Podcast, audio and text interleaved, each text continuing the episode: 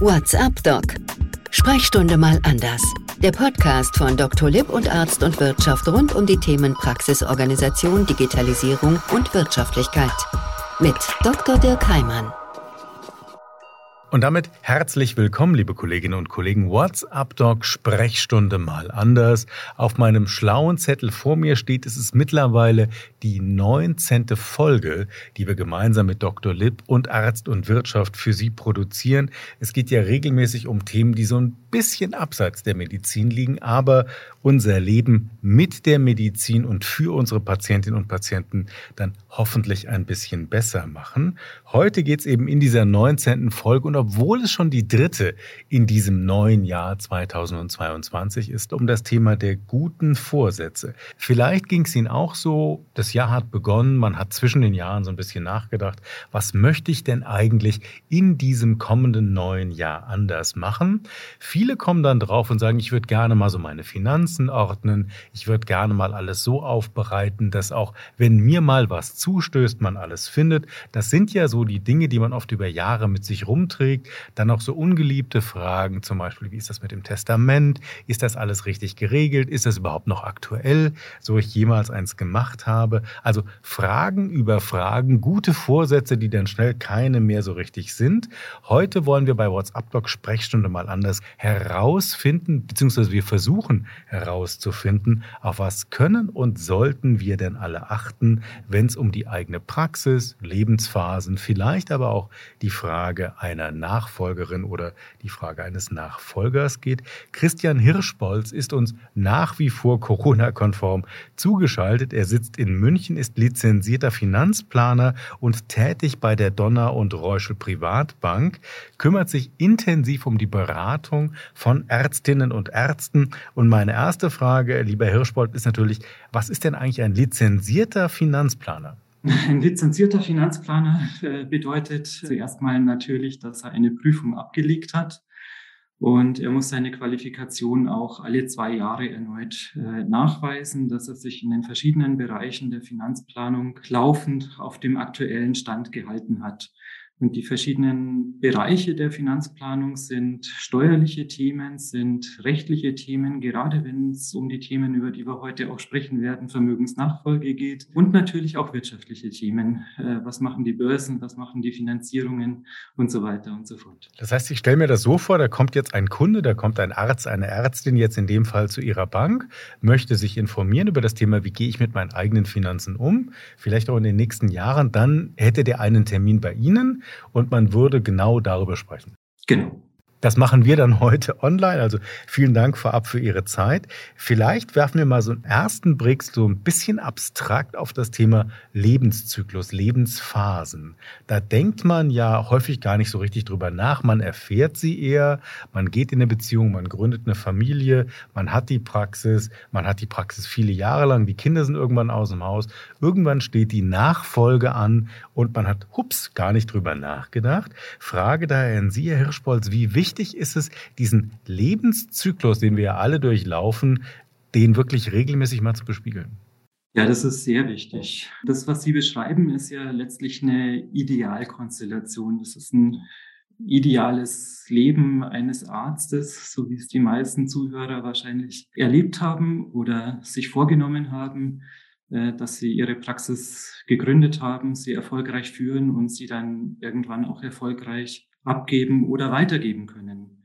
Es kann aber auch, und da sind wir dann bei den anderen Lebensphasen, sein, dass in jungen Jahren schon irgendwas passiert, dass ein Unfall passiert, dass vielleicht sogar ein, ein Todesfall passiert, dass der Arzt verstirbt durch eine Krankheit oder durch einen Unfall.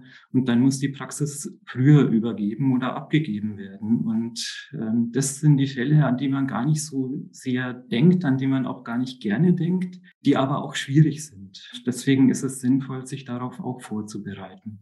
Das heißt, Sie sagen gerade, ich meine, das macht ja niemand richtig gerne und obwohl Ärztinnen und Ärzte ja gewohnt sind, mit dem Thema Krankheit, mit dem Thema Tod umzugehen, das ist was anderes, wenn man das auf sich selber runterdenkt und sagt, ui, das könnte mir ja auch passieren. Das heißt, Sie sagen eigentlich, egal in welcher Lebensphase ich stecke, ich sollte wirklich mir bewusst machen, mir transparent machen, was passiert, wenn mir jetzt was passiert. Ja, unbedingt. In der Regel ist es ja so, dass auch eine Familie an dem Arzt oder an der Ärztin mit dranhängt. Und die wäre im Erbfall ja mit dieser Praxis, wo noch Finanzierungen laufen, die plötzlich nicht mehr jeden Morgen aufgesperrt wird, äh, wo, wo Mitarbeiter, wo Arzthelferinnen, Arzthelfer vorhanden sind, um die man sich kümmern muss und natürlich auch die Patienten, die darauf warten, dass der Arzt oder die Ärztin erscheint. Um das sollte man sich alles irgendwie mal Gedanken machen, wie es dann eigentlich weitergeht. Klingt bisher noch abstrakt. Wir machen uns jetzt diese Gedanken einfach mal zusammen. Vielleicht mal ganz konkret. Jetzt ist ja das Erste, was sich viele Menschen zwischen den Jahren sagen, ich muss meine Unterlagen eigentlich endlich mal so aufbereiten, dass sie auch andere Menschen finden, wenn ich selber nicht dabei bin. Das beginnt ja bei irgendwelchen Passworten und endet bei irgendwelchen Verträgen. Ist das so ein erster Schritt, sich wirklich das mal in Ordnern so zurechtzulegen und es vielleicht auch jemandem zu erklären und zu sagen, das ist mal mein meine DNA, sagt man ja so in Neudeutsch, die DNA meiner Praxis. Wäre das so ein erster Schritt? Ja, perfekt. Also wir arbeiten hier bei Donner und Reuschel sogar mit einem sogenannten Notfallordner, wo wir diese ganzen Themen ähm, ansprechen, wo Kunden dann die Möglichkeit haben, ihre Unterlagen abzulegen, auch Ansprechpartner mit aufzuführen. Also welche Telefonnummer hat der Steuerberater? Gibt es Kollegen? Gibt es sonst Ansprechpartner oder Vertrauenspersonen, an die sich die Familie oder diejenigen, die die Praxis oder das Vermögen dann weiterführen sollen oder dürfen, wenden können? Und das, was Sie sagen, ist auch ganz wichtig. Man sollte mit diesen Menschen natürlich auch mal gesprochen haben und das denen gezeigt haben. Also erster guter Vorsatz, den wir umsetzen könnten, egal in welcher Lebensphase man gerade steckt, man besorgt sich einen solchen Notfallordner, man schreibt es hinein nach entsprechenden Strukturvorgaben. Sie haben es ja eben gesagt, es gibt diese Vorgaben, die man dann füllt, diese einzelnen Fächer, die man mit den Unterlagen füllt. Und ich habe Ihnen eben nochmal genau zugehört, da sagten Sie, man sollte mit den Personen wirklich gesprochen haben. Es reicht also nicht nur, ich schreibe mal die Nummer des Steuerberaters ein und wenn mir dann irgendwas passiert, was keiner hofft, dann wird der schon wissen, was zu tun ist. Das heißt, ich sollte die vorab, so unangenehm es sein mag, ich sollte die wirklich ansprechen. Ja, auf jeden Fall. Und ich muss auch bedenken, dass ich diesen Personen Vollmachten erteilen muss. Also es kann ja nicht der Steuerberater über sein Steuerberatermandat in dem Fall hinaus äh, natürlich jetzt aber auch ein Ehepartner kann nicht per se für den Arzt entscheiden, nur weil, weil er einmal mit ihnen die Ehe geschlossen hat. Das heißt also, das hat viel mit Vertrauen zu tun, höre ich da jetzt raus. Das heißt, in der Ehe würde man das vielleicht noch sofort unterschreiben, aber beim Steuerberater, bei einer Steuerberaterin ist das vielleicht schon ein bisschen anders. Das heißt, ich muss mir genau überlegen, ist das eine Person, der ich zum Beispiel Vollmachten über meine Konten gewähren möchte? Das ist eine ganz wesentliche Frage. Wo sind Vertrauenspersonen, die ich bevollmächtigen kann? Und äh, auch die Überlegung, wie weit äh, reicht dieses Vertrauen oder wie weit möchte ich mit meinem Vertrauen gehen und dann auch die Vollmacht entsprechend ausgestalten, also sie auf bestimmte Vollmachtsbereiche beschränken oder was wir in der Praxis auch gerne empfehlen, die Vollmacht an einem sicheren Ort zu hinterlegen, auf den man im Notfall, aber auch wirklich im, nur im Notfall zugreifen kann, um dann die Vollmacht quasi aus der Schublade, aus dem Fach zu holen und erst dann diese Vollmacht einsetzen zu können. Jetzt stellt sich natürlich die Frage, mit wem rede ich denn über sowas? Ich meine, ich selber bin schon überfordert, wenn ich meine eigene Lohnsteuerkarte mir im Detail durchsehe und zu jedem irgendwas sagen soll. Jetzt haben Sie noch was viel komplizierteres gesagt, nämlich die Vollmacht muss genau ausgestaltet sein, sie muss irgendwo hinterlegt sein. Mit wem rede ich darüber, um das ganz konkret zu organisieren? Eine gute Idee ist, denke ich, immer mit dem Banker oder mit dem Steuerberater oder mit dem Finanzplaner über solche Themen zu sprechen, wenn sie sich äh, mit diesen Fragen eben beschäftigt haben. Es gibt ja auch bei den Steuerberatern und bei den Bankern verschiedene Spezialisierungsbereiche. Ein kleiner Tipp, was es daneben vielleicht noch äh, gibt, sind die Betreuungsstellen in den Landratsämtern, also bei Ihnen als Zuhörer vor Ort im Landratsamt oder in der städtischen Verwaltung gibt es überall Betreuungsstellen. Dort arbeiten, soweit ich das kennengelernt habe, überwiegend sehr, sehr nette und hilfsbereite Menschen, die sehr viel Erfahrung mit diesen Themenbereichen haben. Das kenne ich gar nicht. Was machen diese Betreuungsstellen? Die Betreuungsstellen sind vor allem dafür zuständig, dass wenn ungeregelte Vertretungsfälle auftreten, ähm, dass die vermittelnd eingreifen und das dann auch an die Amtsgerichte, die dafür hauptsächlich dann verantwortlich sind, weiterleiten. Sie haben inzwischen aber auch eine sehr stark beratende Funktion und sie helfen dabei, Vorsorgevollmachten zu erteilen und zu beglaubigen. Das heißt, das wäre schon der zweite gute Tipp für unsere guten Vorsätze, dass Sie sagen, vielleicht mal da anrufen bei so einem Landratsamt, mit denen mal reden, fragen, wo könnt ihr mir helfen, was kann ich da richtig machen, wie mache ich es? Vielleicht haben die Unterlagen, vielleicht haben die Vordrucke oder irgendwelche Guidelines, wie man ja so neudeutsch sagt. Das heißt, so eine Betreuungsstelle, die finde ich beim Landratsamt. Ja. Also zweiter guter Vorsatz, wir versuchen das. Kommen wir zum dritten guten Vorsatz, endlich mal sein eigenes Leben zu ordnen. Hier bei WhatsApp Doc Sprechstunde mal anders, gemeinsam mit Dr. Lipp und Arzt und Wirtschaft. Testament steht bei mir auf dem Blatt.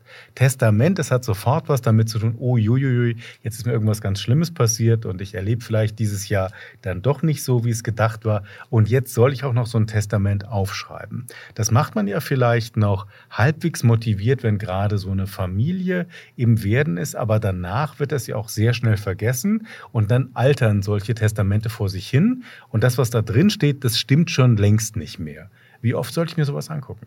Sehr gute Frage, schwierige Frage, weil man es ja auch wirklich nicht gerne tut. Was gut wäre, so alle fünf Jahre mal drüber zu schauen, das würde ich schon sehr empfehlen. Jetzt ist ja so ein Testament, kann ich mir vorstellen, wenn Sie als lizenzierter Finanzplaner tätig sind, das ist ja so ein Wunderpunkt. Haben Sie da den Eindruck aus Ihrer Erfahrung, da sprechen selbst Ärztinnen und Ärzte gar nicht so gerne drüber? Ja, sie sprechen sicher nicht gerne drüber. Ich glaube, viele tun sich einfach auch schwer. Also ob, ob das jetzt ein Arzt oder ein Anwalt oder ein Banker oder, oder ein Handwerker ist, äh, keiner spricht gerne über, über Testament und über Tod, über die Nachfolge.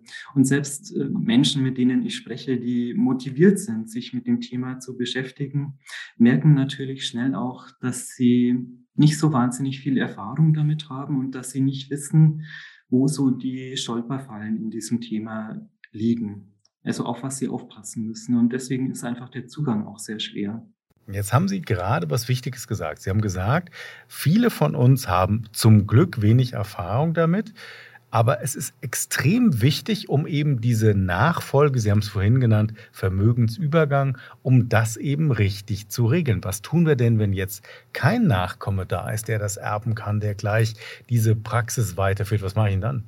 Also grundsätzlich ist es dann ja so, wir, wir sind in der Nachfolgeplanung immer erstmal in der gesetzlichen Erbfolge. Das heißt, auch, auch wenn wir kein Testament haben, wenn wir nochmal einen Schritt zurückgehen, gibt es ja immer eine Erbregelung.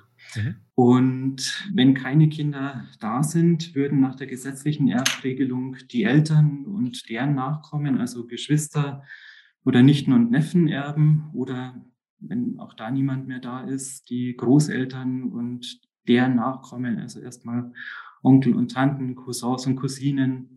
Und da merken wir, dass das dann ziemlich ausfranst, äh, was die Vermögensverteilung angeht. Also deswegen ist es auch äh, in, in dem Fall nochmal besonders wichtig, ein Testament zu errichten oder sich Gedanken über seine Vermögensnachfolge äh, zu machen. Jetzt, wo können Lösungen liegen, wenn man keine Kinder hat, wenn man keinen geeigneten Erben hat? Man ist, vielleicht denkt man erstmal darüber nach, welche Menschen einem nahestehen. Vielleicht hat man eine enge Beziehung zu Nichten und Neffen, vielleicht zu Cousins und Cousinen. Vielleicht gibt es aber auch Freunde und Bekannte, zu denen man eine enge Beziehung pflegt und die als Erben in Frage kommen können. Mhm. Natürlich ist dann immer die Frage, wie alt sind diese Menschen? Ich habe gerade letzte Woche mit einem Menschen gesprochen, der ist schon etwas älter und der hat auch keine Kinder.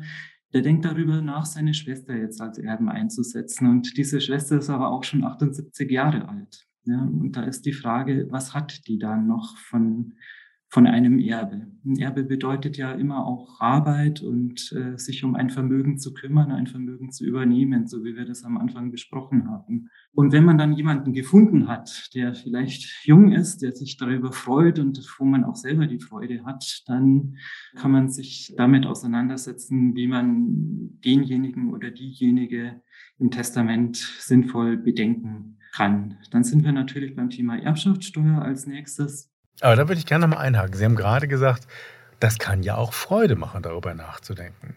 Wenn ich sage, ich habe jetzt kein Nachkommen und ich möchte meine Praxis, mein, ich nenne es mal Lebenswerk, jemandem vererben, das kann ja auch wirklich Freude machen, dann zu sagen, ich wähle ganz bewusst jemanden aus, spreche mit derjenigen, mit demjenigen vielleicht sogar darüber und kündige das an, dass ich das vorhabe, das zu machen. Also das wäre ja nochmal vielleicht zu unserem guten Vorsatz eine Motivation, das zu tun, weil es auch Freude mit sich bringen kann. Definitiv, definitiv. Also viele Menschen freuen sich ja, wenn wir ihnen signalisieren, dass sie uns so nahe stehen, dass wir sie im Endeffekt auch lieben und dass wir sie in Betracht ziehen, uns, uns nachzufolgen. Also ein Testament, das tatsächlich dann beim Erstellen Freude machen kann, fand ich einen ganz wichtigen Aspekt nochmal. Sie haben die Erbschaftssteuer eben angesprochen. Mhm. Jetzt ist es ja häufig so, wenn man verheiratet ist, einer verstirbt, dann erbt ja häufig das Gegenüber das komplette Vermögen. Spätestens dann kann es ja richtig teuer werden, wenn das nicht geregelt ist. Ja, das ist ein sehr guter Punkt. Da stecken sehr viele Themen drinnen. Ja, in der Tat. Das Thema Erbschaftssteuer ist ein Aspekt, den wir zu beachten haben.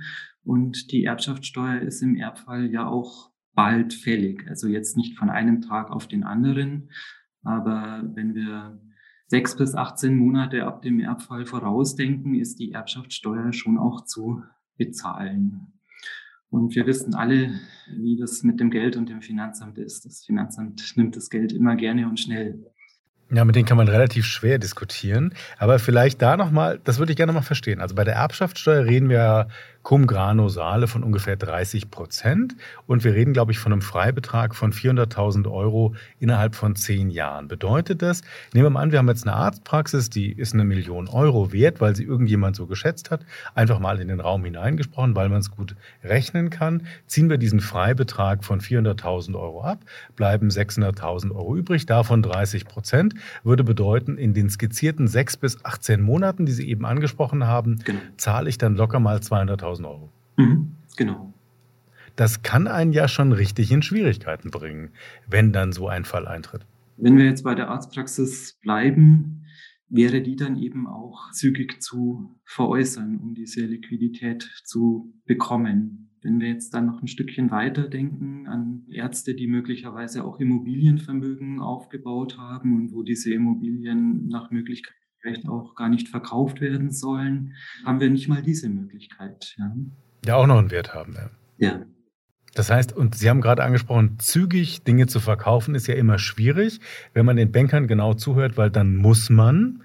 Das heißt, es ist eigentlich das Ziel, dass man Mann oder Frau nicht muss, ja. sondern auch wirklich den Atem hat und die Liquidität hat, um so etwas zu berücksichtigen. Aber dann würde ich gerne hier nochmal nachfragen. Jetzt sind wir ja bei dem Testament als guten Vorsatz.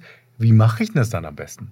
Am besten machen Sie erstmal einen Status quo und schauen, was für eine Erbschaftssteuer anfallen würde welche Erben in Frage kommen und entwickeln so ein Szenario, was im Erbfall passieren kann. Und dann kann man überlegen, was man erbschaftssteuerlich optimieren kann. Man kann das Vermögen vielleicht anders verteilen. Man kann auch die Fortführung des Vermögens im Erbfall in gewisse Richtungen lenken, um Steuern sparen zu können. Also diese Liquiditätsbelastung reduzieren. Also das heißt, ich versuche es mal konkret zu machen. Sie haben ja eben gesagt, da könnten auch Immobilien vielleicht vorhanden sein, sowohl privat als auch Praxisimmobilien mal als Beispiel.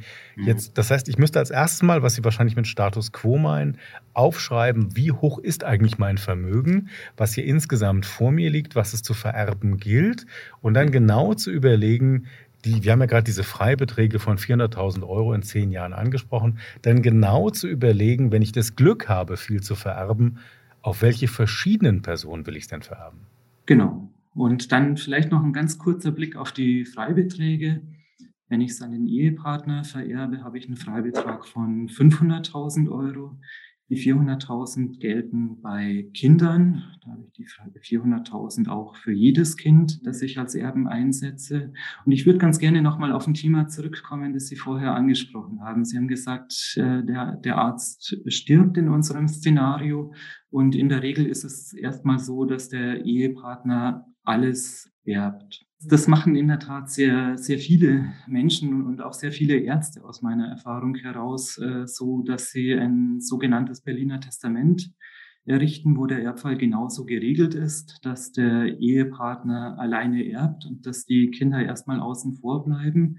Das ist zur Absicherung natürlich auch äh, sinnvoll, weil der Partner dann aus dem Vermögen, aus der Praxis heraus weiterhin abgesichert sein kann, vielleicht auch einen Familienunterhalt bestreiten kann. Auf der anderen Seite ist es erbschaftssteuerlich aber sehr ungünstig, weil Erbschaftssteuerfreibeträge der Kinder verfallen. Die Kinder erben nicht, also bleiben diese Freibeträge ungenützt und äh, so entstehen dann möglicherweise auch sehr hohe und unnötige Erbschaftssteuerbelastungen. Und deswegen ist es, wie erwähnt, auch so wichtig, erstmal zu schauen, wo stehe ich eigentlich und was, äh, was würde im Fall der Fälle für eine Erbschaftssteuer eigentlich anfallen. Auch in verschiedenen Szenarien und mit, im Spiel mit verschiedenen möglichen Erben. Jetzt stelle ich mir gerade so irgendwelche Filme vor und Literatur vor, in der dann Erbengemeinschaften sich bis aufs Blut auseinandersetzen, weil irgendwie alles nicht geklappt hat. Jetzt sagen Sie, eigentlich ist so eine Erbengemeinschaft mit Blick auf die Steuer und die Erbschaftssteuer im Besonderen, Sie haben freundlicherweise die Freibeträge hier nochmal so ein bisschen für uns sortiert, aber dann entsteht ja genau das, wenn ich Pech habe. Dann entsteht so eine Erbengemeinschaft und jetzt mache ich mir dann vielleicht als vererbender Gedanke, oh wei, oh wei, was hinterlasse ich da meiner Familie vielleicht für einen Riesenkonflikt? Da sind Sie doch wahrscheinlich als dann Berater gefordert, um das irgendwie auseinanderzusortieren. Ja, ja, und dann freuen sich die Anwälte, dass sie, dass sie diese Streite äh, schlichten dürfen. Bei WhatsApp Doc geht es ja nicht um die Anwälte, sondern um die Ärzte. Also versuchen wir mal, die Anwälte nicht froh zu machen, dafür aber die Ärzte. Wie mache ich es? Ich kann das Vermögen im Testament ja verteilen. Also ich kann mhm wenn ich mal so ein idealtypisches Testament formulieren darf, das im individuellen Fall natürlich immer genau anzuschauen ist. Aber man könnte es ja so machen, dass zum Beispiel der Partner, die Partnerin als Alleinerbe eingesetzt ist und dass weitere Personen, im Regelfall die Kinder, Vermächtnisse erhalten. Vermächtnisse in Höhe der Erbschaftssteuerfreibeträge, vielleicht auch ein bisschen mehr, weil das erbschaftssteuerlich Sinn macht, weil das Vermögen entsprechend groß ist. Und dann wäre es im Erbfall so, dass der Ehepartner das Vermögen erstmal übernimmt als Alleinerbe. Ich habe eine klare Regelung. Der Ehepartner entscheidet alleine, was mit dem Vermögen passiert. Ich habe diese ähm, Zwistigkeiten, diese verschiedenen Interessen der Erbengemeinschaft die Sie völlig zu Recht ansprechen, Herr Dr. Heimann, nicht, weil ich nur diese eine Person als Erben habe. Diese Person hat aber die Auflage, an begünstigte Personen Vermächtnisse zu erfüllen, also zum Beispiel 400.000 Euro an die Kinder zu übertragen oder Immobilienvermögen, die Eigentumswohnung in Hamburg, die, die Wohnung in Berlin, was auch immer, an ein Kind zu übertragen, an weitere Begünstigte zu übertragen. Und damit nutzen wir deren Erbschaftssteuerfreibeträge. Das möchte ich jetzt gerne mal verstehen, weil Vermächtnis ist ja, wie ich jetzt gerade von Ihnen lerne, auch so ein Fachbegriff, der offensichtlich mit so einer eigenen Bedeutung unterlegt ist. Das heißt, Jetzt vererbe ich zum Beispiel mein gesamtes Vermögen, Immobilien, meine Praxis, diverse andere Sachen. Da würde ich jetzt meine Frau zum Beispiel eintragen. Und ich würde sagen, in meinem Fall, ich habe drei Kinder, könnte ich jetzt drei Vermächtnisse, a 400.000 Euro, dort definieren. Und dann würde das im ganz konkreten Fall bedeuten, meine Frau erbt alles, hat dann aber die Aufgabe, diese drei Vermächtnisse im Grunde sicherzustellen. Und dieses würde aber dann dieser Erbschaftssteuer nicht unterliegen, weil Sie gesagt haben, dann kann ich die Freibeträge nutzen. Genau. Es ist genau, wie Sie es beschrieben haben. Und bei der Erbschaftssteuer ist es dann so, Ihre Frau kann diese dreimal 400.000 Euro in ihrer Erbschaftssteuererklärung in Abzug bringen. Und dafür geben Ihre drei Kinder eine eigene Erbschaftssteuererklärung ab über jeweils 400.000 Euro, die sie erhalten haben. Und dort wird dann ein Erbschaftssteuerbescheid ergehen, wo keine Erbschaftssteuer zu bezahlen ist. Jetzt sind wir schon beim vierten guten Vorsatz fast, nämlich der Umsetzung unseres guten Vorsatzes Nummer drei. Das würde ich gerne noch mal ein bisschen verstehen, wenn ich darf. Also ich weiß, wie ich ein Antibiotikum dosiere, ich weiß aber nicht genau, wie das mit diesem Vermächtnis geht. Das heißt, Sie sagen jetzt, ich habe das im Testament, das ich ja vorzugsweise mit einem Anwalt mache, bei einem Notar vielleicht sogar hinterlege, beim Amtsgericht hinterlege. Jetzt würde es bedeuten, meine Frau erbt alles. Wann muss denn dieses Vermächtnis dann umgesetzt werden? Also wenn ich jetzt sagen würde, an meine drei Kinder sollen jeweils, bleiben wir bei dieser hypothetischen Zahl, dreimal 400.000 Euro gehen, um diese Freibeträge voll zu nutzen. Wie muss das meine Frau dann machen? Wird das sofort übertragen oder muss das in den nächsten Jahren übertragen werden? Wie ist das? Also wenn Sie es im Testament nicht reinschreiben, dann zügig nach der Eröffnung des Testaments. Man kann es im Testament aber auch regeln. Also sagen, das Vermächtnis ist dann und dann fällig bis zu einem Jahr, bis zu zwei Jahre nach dem Erbfall. Und dann tritt aber trotzdem dieser Freibetrag, der greift dann trotzdem. Der greift trotzdem, ja. Und gibt es da zeitliche Obergrenzen? Also, dass man sagt, das muss aber in fünf Jahren oder in sieben Jahren erledigt sein oder in zehn Jahren. Wie ist das geregelt? Also es sollte schon einigermaßen zeitnah sein. Also was, was ich in der Praxis sehe, ist, dass das innerhalb von zwei bis drei Jahren zu erfüllen ist. Und verstehe ich es richtig, was Sie eben sagten, das hilft einfach dabei, dann Erbstreitereien die ja keiner möchte, die zu umgehen, weil dann erstmal nach dem Tod, wenn ja viel Unruhe da ist, weil viel Neuorientierung da ist, wenn viel Trauer da ist, dass man in dieser Phase erstmal eine gewisse Ruhe da drin hat, weil nur eine Person, zum Beispiel der Ehegatte, die Ehegattin, weil dann einfach die alles in der Hand haben. Ja, definitiv. Also es gibt natürlich noch viele andere Themen, die möglicherweise zu bedenken sind. Äh, möglicherweise gibt es pflichtteilsberechtigte Personen, die auch kein Vermächtnis erhalten sollen oder die sowieso wenig oder gar nichts erhalten sollen, ähm, auf die man noch ein bisschen aufpassen muss. Man muss auch äh, möglicherweise auf einkommensteuerliche Themen und Fragen aufpassen. Vorher mal kurz das Thema der Praxisimmobilie, glaube ich, auch gestriffen. Wenn jetzt zum Beispiel die, die Praxisräume, die, die von dem Arzt verwendet werden, äh, dem Arzt auch gehören und äh, wir geben die Praxis im Nachlassfall auf oder verkaufen sie, wären die stillen Reserven, die auf dieser Immobilie einkommensteuerlich Lasten zu versteuern. Auch da kann es Liquiditätsabfluss geben. Das, das sind alles so Themen. Also ich will nicht sagen, schreiben Sie ein Vermächtnis in Ihr Testament rein und dann ist alles wunderbar geregelt. Es gibt schon auch noch ein paar Themen nebenbei, an die man denken muss. Aber nochmal zurück zum Vermächtnis. Das ist wirklich ein sehr, sehr schönes Instrument in der Nachfolgegestaltung, mit dem wir arbeiten können und mit dem wir viele Streitereien vermeiden können und auch erbschaftssteuerlich sehr viel erreichen können. Und vielleicht noch ein Wort zum Vermächtnis. Es ist wirklich ein wunderbares Gestaltungsinstrument, weil es sehr, sehr flexibel ist. Wir haben zum Beispiel am Anfang unseres Gesprächs auch über die Frage gesprochen, wie oft ein Testament überarbeitet werden soll. Ich kann über ein Vermächtnis auch eine Flexibilität im Testament selber schon anlegen und dem Alleinerben, über den wir hier ja auch sprechen, eine Entscheidungsmöglichkeit geben, wie er dieses Vermächtnis ausgestalten möchte. Es gibt sogenannte Zweckvermächtnisse, wo der Erbe vorwiegend reinschreibt, dass das Testament bestimmte Zwecke erfüllen soll, zum Beispiel eine Ausbildung finanzieren für die Kinder. Und dann kann der Ehepartner selber entscheiden, wie sieht seine Liquiditätsplanung aus, wie ist die Familie abgesichert und welchen Betrag, welche Vermögenswerte will ich jetzt im Rahmen dieses Vermächtnisses tatsächlich an die Kinder übergeben, um auf der einen Seite Freibeträge natürlich zu nutzen. Die Steuer spielt immer eine Rolle. Auf der anderen Seite aber auch diesen Zweck zu erfüllen, der im Testament vom Erblasser formuliert worden ist. Das finde ich ganz spannend. Das heißt, Sie sagen, Ausbildung, ich nehme mal Ihr Stichwort auf.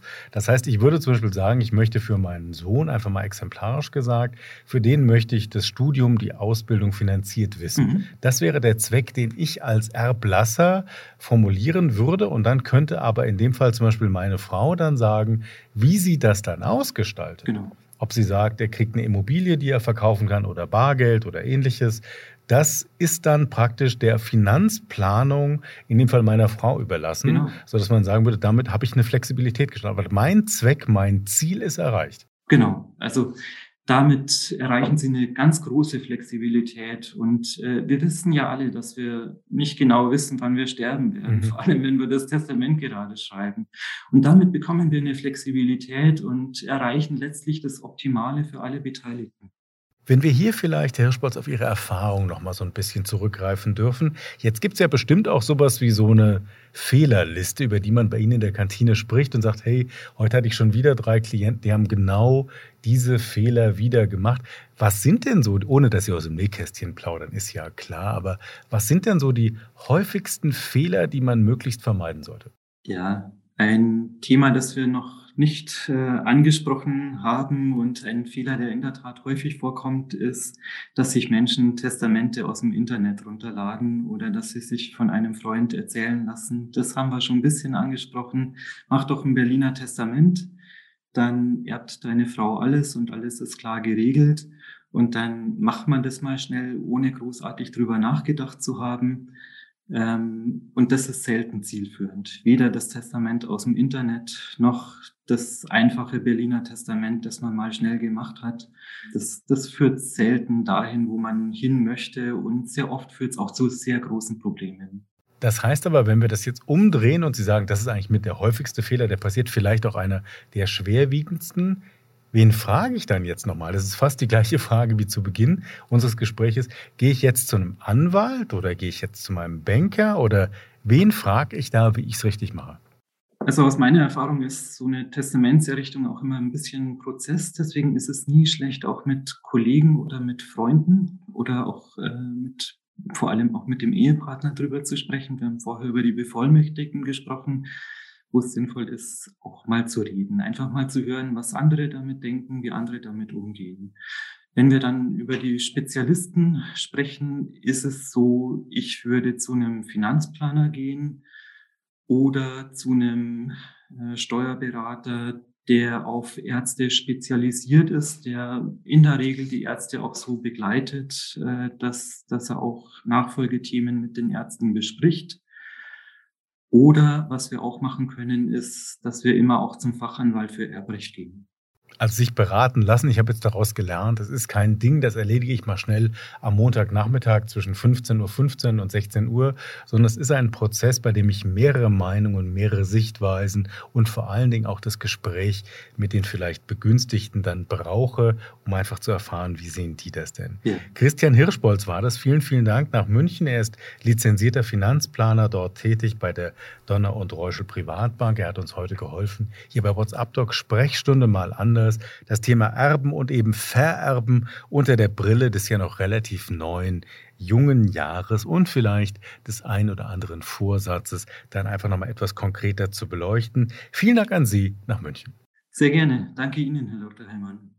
WhatsApp-Doc Sprechstunde mal anders. Jetzt haben wir einige Minuten über ein Thema geredet, was einem vielleicht häufig in den Sinn kommt, dann aber weniger in die eigene Feder oder vielleicht auch in die Terminvereinbarung. Ich hoffe, es waren einige Tipps für Sie dabei. Wenn Sie mögen, können Sie vieles von dem nochmal nachlesen. Auch in der Erweiterung, zum Beispiel von Dr. Lipp, gibt es einen Serviceartikel auf Dr. Lab. Das ist das Forum für den Wissensaustausch und die Weitergabe der Expertise von Dr. Lipp ist dort zu finden. Wie gesagt, mit Detail detaillierten Infos zu diesem Thema. Bei Arzt und Wirtschaft gibt es gleich diverse Rubriken, die sich damit aus der Blickwinkel eben des Praxisbesitzers, der Praxisbesitzerin damit auseinandersetzen. Es geht ums Thema Erben, Vererben, aber beispielsweise auch die steuerliche Sicht, die finanzplanerische Sicht, die Liquiditätssicht, all das, was wir eben so ein bisschen angesprochen haben. Also Rubrik Finanzen zum Beispiel damals stöbern oder auch unter der Suchfunktion das Stichwort Erben oder Vererben eingeben. Dann werden Sie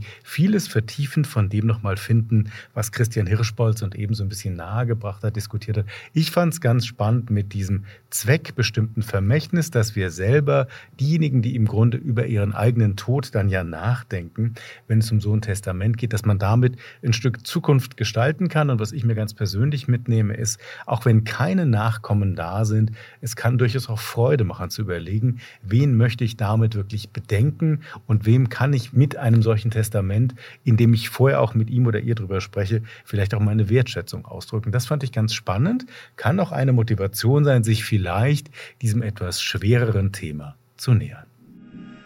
WhatsApp Doc. Sprechstunde mal anders. Der Podcast von Dr. Lipp und Arzt und Wirtschaft rund um die Themen Praxisorganisation, Digitalisierung und Wirtschaftlichkeit. Mit Dr. Dirk Heimann. Dieser Podcast-Service für Ärztinnen und Ärzte wurde Ihnen von unserem Content-Partner, der Dr. Lipp GmbH aus Berlin, präsentiert. Dr. Lipp ist auch für den Inhalt dieses Podcasts verantwortlich.